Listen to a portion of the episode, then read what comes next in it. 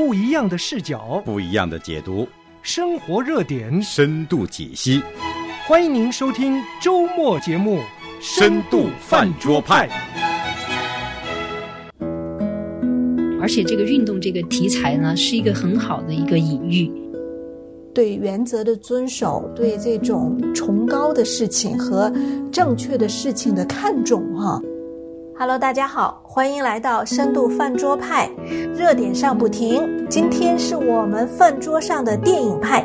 一聊到电影啊，就很多人都喜欢看电影啊，特别是我们这个娱乐年代哦，呃，这个影视化和这种图像啊，实在是抓我们的眼球。当然，我们也说电影呢，确实带给我们很不一样的一个视角。那今天我们要聊的一部电影呢，是王海伦曾经在谈奥运那一期啊讲过的一个电影，就是跟奥运会很有关系。这个电影叫《烈火战车》。那和海伦在一起的呢，是我们熟悉的嘉宾。我们先跟他打声招呼。你好，安然。你好，海伦。你好，听众朋友。嗯，听众朋友们好。那今天呢，我们来聊一部关于体育的电影。因为上一次啊，安然和和我们在一起聊这个关于奥运，我就发现安然的体育方面的储备啊，知识非常的丰厚。呃，而且呢，安然也也喜欢对这部电影。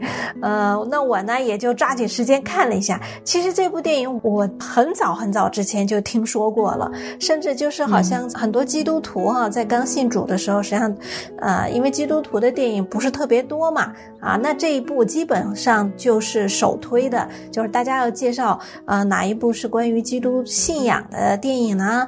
啊，一般都会推这部《烈火战车》，对吧？对对对，呃，虽然今天我们要谈的这部电影也跟奥运有关，但是更多的是跟参加奥运会的这个人，就是李艾瑞，跟他有关啊，有点像一部传记。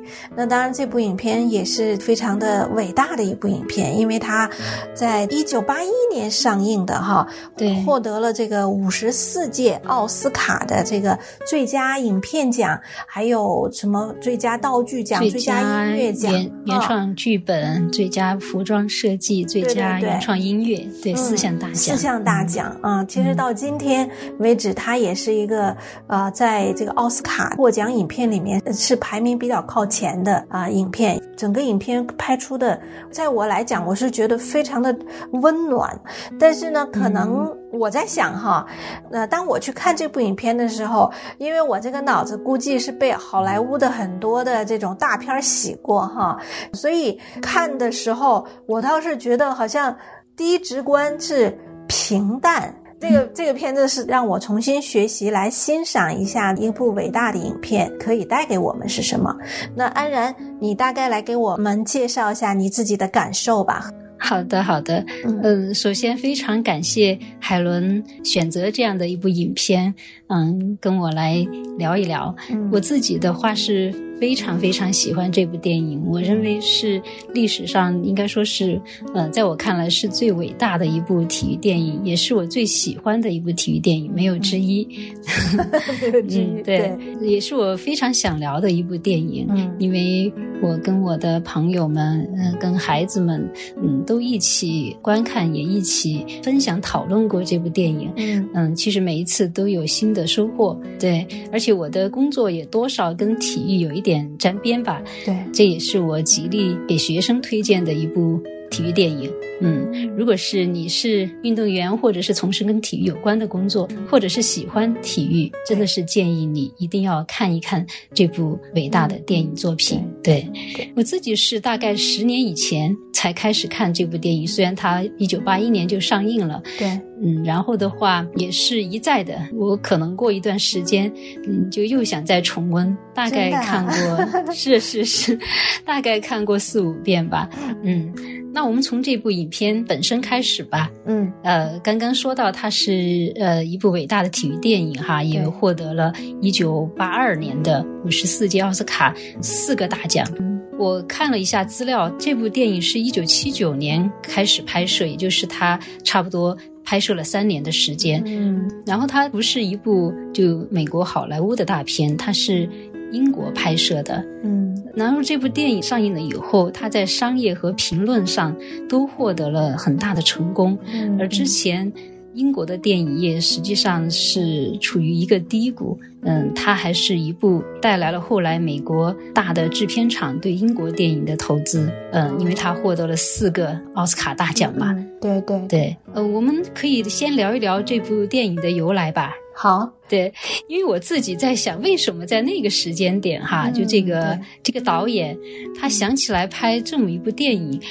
后来我我看到的一个资料发现，这是制片人就大卫波特纳姆，嗯。就这个片子的制片人，他是最初发现了这个故事，让他有拍摄这部电影的一个念头。嗯。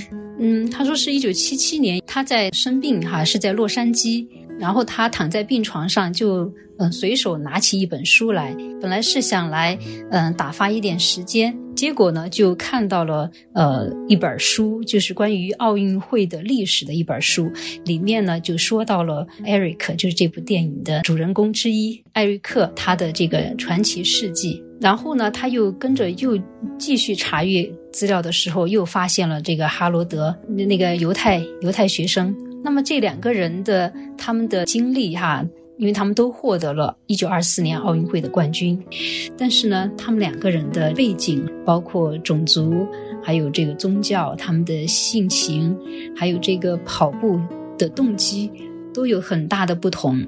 那这个波特纳姆，呃，就觉得这是一个很不错的一个故事，而且他认为在当时的这个世界潮流是唯利是图的。那么他对这个艾瑞克就特别感兴趣，而且这个运动这个题材呢，是一个很好的一个隐喻，它比那个宗教更易于影射一些东西，而且可能也更易于被观众来接受。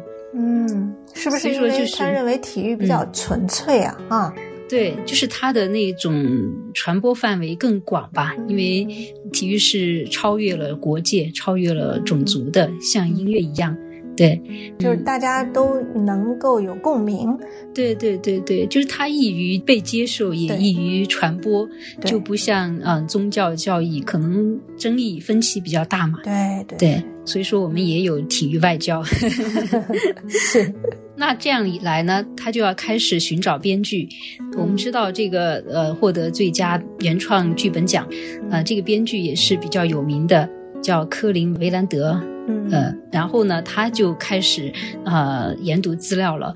他花了好几个月的时间来阅读一些文献，包括一些日记、书本，然后还有一些论文报告。嗯嗯，这样呢就形成了这样的一个剧本。嗯，所以说我们从这个创作背景来看的话，我们看到的是制片和编剧被这两个人物所吸引，来形成了这样的一部片子，非常有意思哈。嗯。嗯，然后另外值得一提的就是这部片子的音乐，嗯，对，可能很多人没有看过这部片子，但是可能对这里面的音乐并不陌生。嗯，因为是。它一再的被后来的片子呃所使用，包括广告啊、电视啊、电影啊，嗯。其实都在呃向这部电影致敬，向这首这这首音乐哈，甚至有人认为就是它所带给人们的影响，就这个音乐可能大过影片本身哈，有有人这么评论。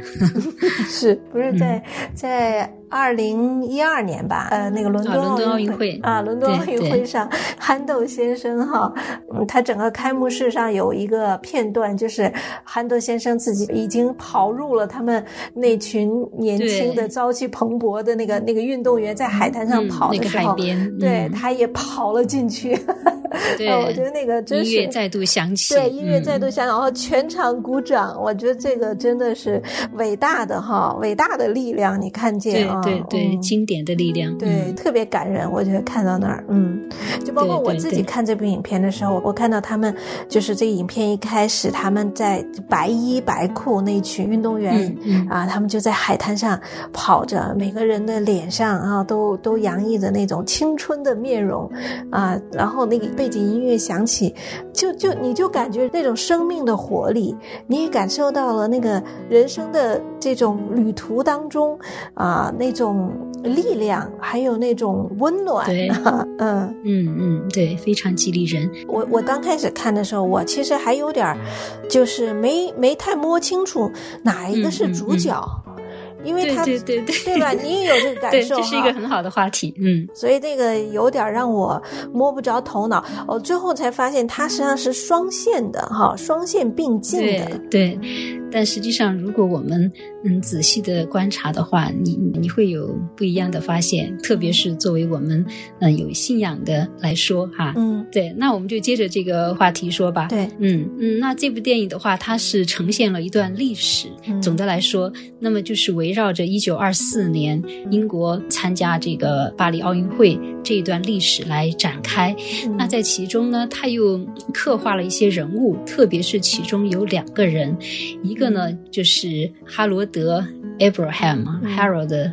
Abrahams，嗯，这是一个犹太人，嗯，但是呢，他是在英国长大，也接受了很好的教育，因为他进入的是剑桥大学。对，嗯，Harold，呃，作为犹太人，虽然他的家族本身很富有，但是可能会受到一些这种歧视。嗯，所以说哈罗德他力图通过他的努力，他非常的愤愤不平哈。嗯，他认为可以通过他的努力，不管是学习还是他的运动，嗯，这样的一个天赋，啊，来赢得胜利，来证明他自己。甚至他跑步的目的，哈罗德非常明确的说：“我跑步就是为了要赢。嗯，如果不赢，我就不跑。”嗯，对，这是他的一个呃理念，也是他跑步的这个动机。对对。另外一个呃人物呢，就是 Eric Liddell 哈，这是一个呃苏格兰人，他的父母呢都是到中国来的宣教士，而 Eric 本人他也是在中国出生，到了五岁才回到。呃，苏格兰接受教育，嗯，他呢是在爱丁堡大学上学，嗯，他也有这个跑步的恩赐和天赋哈，嗯，Eric 跟那个呃哈罗德的这个性情、他们的性格、他们对那个运动的认识是完全不一样的，在影片中非常的明显。对我们待会儿还可以嗯专门来聊一聊，嗯，呃，围绕着这两个人物呢，还有一个群像一样的哈，就是。他们他们的那些同学，嗯，朋友，然后一同参加奥运会的那些官员，甚至还出现了英国王子哈，亲王，对对对，嗯，那么它呈现了一段不一样的这个奥运历史哈。嗯。那我们想一想，一九二四年前后到一九八一年的时候，已经差不多五十多年过去了，嗯，而到我们今天呢，已经接近一百年了。对对，还有三年就是一百年了。真是，我们今年看东京奥运会，那么再来看这部片子，真的就是在回首来时的路，可以看见不一样的奥运哈，不一样的奥运，不仅仅是那个时候。他的那个体育场哈，我们可以看到那个田径跑道，它是碳渣的，对，还要自己拿一个小铲子哈，是对煤渣，就跟我们小时候的那那个运动场是一样的，对，而且还有那个叫助跑洞哈，就他要每人要随身带一个铲子，对，挖一个洞，然后来放脚来那个助跑哈，很简陋哈，一切都很简陋，是是是是，对，就所有这些带给我们的是。完全不一样的这个场景，关于体育，关于奥运，嗯，而且不仅仅是这个我们肉眼可见的，甚至是那个时候对奥运的认识，哈，嗯。嗯，虽然都渴望赢，但是我们更看见里面跟我们今天不一样的奥运的理念啊，对奥运的认识。比如说里面说到的这个业余原则，对对。啊，那么哈罗德他为了跑得更快，他请了一位职业教练，嗯，来训练他，而这个呢是被当时他所在的学校的叫什么委员会，就是那些呃领导者，那么所唾弃的，专门把他叫去批评他哈，批评他这种这种做法。所以说那个时候的业余原则是被尊重并且来遵循的，就人们很自觉的来遵守这样的一条。原则哈，嗯嗯嗯，这个是跟我们今天也是太遥远了哈，嗯嗯呃，所以说这些也是非常呃吸引我的，呃，嗯，就它呈现了一段不一样的岁月。奥运岁月，一段光辉的时光哈。对，嗯，那段觉得那有点老派的啊，我自己对对，有人认为是英国古典主义气质。对，哎，我看的其实最打动我的，其实反而就是那个年代的那种老派的，因为那个时候一战刚结束哈。但是呢，你虽然物质生活不是特别的丰盛，不像现在一样，但是人们在这个乡村里面，我们看到有教堂啊，仍然非常的复兴。心，然后人和人之间对原则的遵守，对这种崇高的事情和正确的事情的看重，哈，就是对对那种老派，你就感觉那是一个已经逝去的时代。嗯，我们今天虽然物质极大丰富，我们穿的这些已经都已经让人瞠目结舌了，可是我却 特别特别欣赏当那个里面那些绅士啊，我我看到那些剑桥的学子们，那些男生穿的一个个阳刚之气，然后青春之气，非常的贵族气哈，看到，嗯嗯，包括女士们啊，女士们穿的也是周正啊，端庄优雅。对，但这些恰恰是被后来的，就是这些奥运的践行者们、参与者们所诟病的，就认为体现了这种阶级的这种歧视压迫。对，就是奥运越来越走向大众哈，但是我们确实也失去了很多宝贵的东西。嗯。那我们现在可以来聊一聊这部电影的片名，嗯嗯，其实也可以结合着说一说，呃，刚刚那个海伦说到的这这两个主角，谁是真正的主角 哈？刚刚我们聊到了这部片子它的故事的来源哈，然后它的音乐，嗯，其实这个片名我也有一个这个认识的过程哈，嗯，因为它翻译过来的话，嗯，我们说是烈火战车，也有的中文翻译成火的战车。对，火的战车，对，但是它的英文名就是 Chariots of Fire，哈，嗯，就 Chariots 就是战车嘛，就火的火的战车。我我后来因为认识信仰，看圣经就知道了它的出处，哈，嗯，你就觉得特别的恰当。嗯，就跟 Eric 特别的恰当，嗯，然后我后来看到一个资料，就是关于这个片名，就编剧哈，编剧，那我们刚刚说到的 Colin 维兰德哈，他他是想为这部片子呃取一个名，最早呢他是嗯取的叫奔跑者，奔跑者，但是他就一直觉得不太满意，然后就冥思苦想。那有一天呢，就灵感就来了，因为有一个呃星期日的晚上，他在看电视，嗯，就刚好翻到 BBC 的宗教台，在播放一个音乐，对，其中呢就有一首圣咏叫《耶路撒冷》，嗯，耶路撒冷我没有听过哈，嗯，对，然后其中的有有一句歌词就给我那喷火的战车，嗯，他翻他他这样来翻译的，给我那喷火的战车，嗯。然后当时维兰德马上就跳起来说啊，然后找到了，就是这个，就是火的战车，就 Chariots of Fire 哈。嗯当然，如果我们熟悉圣经，就更会被这个名字所征服哈。嗯嗯，那他跟那个 Eric 太相配了，因为除了就是列王记下以利亚。就提到了火车火马以外，那后面第六章的时候，伊丽莎，伊丽莎也说到了这个 Chariots of Fire，就那个当时亚兰王不是要攻打以色列吗？嗯，然后他们就来围围城，然后那个伊丽莎的仆人就非常害怕，伊丽伊丽莎就告诉他，他说，呃，与我们同在的比跟他们同在的更多，嗯，然后就神就开那个仆人的眼睛，他就看到了，呃，满山遍野的这个。嗯，火车火马哈，对对，所以说就是对我们我们得胜是靠什么？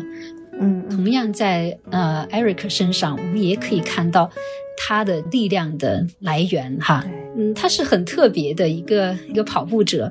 那么他的那个跑步的姿势，大家在影片当中也可以看到，很奇怪，对不对？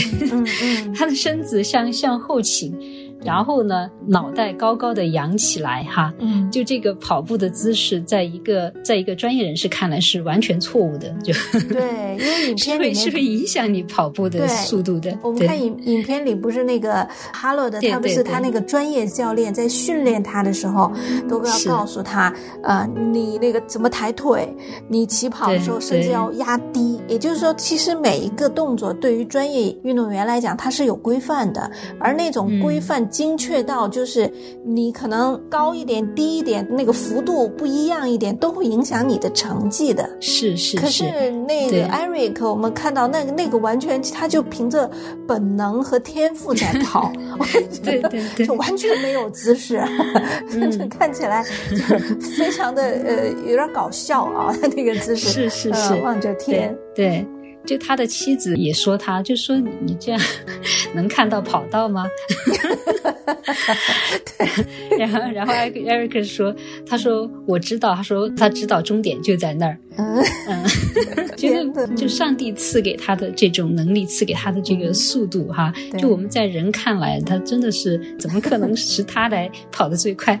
非常有意思。是嗯，所以说这个片名，我觉得后来我越来越认识，真的是太相配了，跟我们影片的这个呃角色哈。所以说我们就可以回到刚刚海伦说的那个问题，就这部片子的主角到底是谁？嗯我记得我曾经跟我的嗯朋友同事哈，就嗯在讨论这部片子的时候，嗯，我们曾有一个很很尖锐的冲突哈，就是我们有信仰的人哈，嗯都一致认为 Eric 是这部片子当之无愧的主角。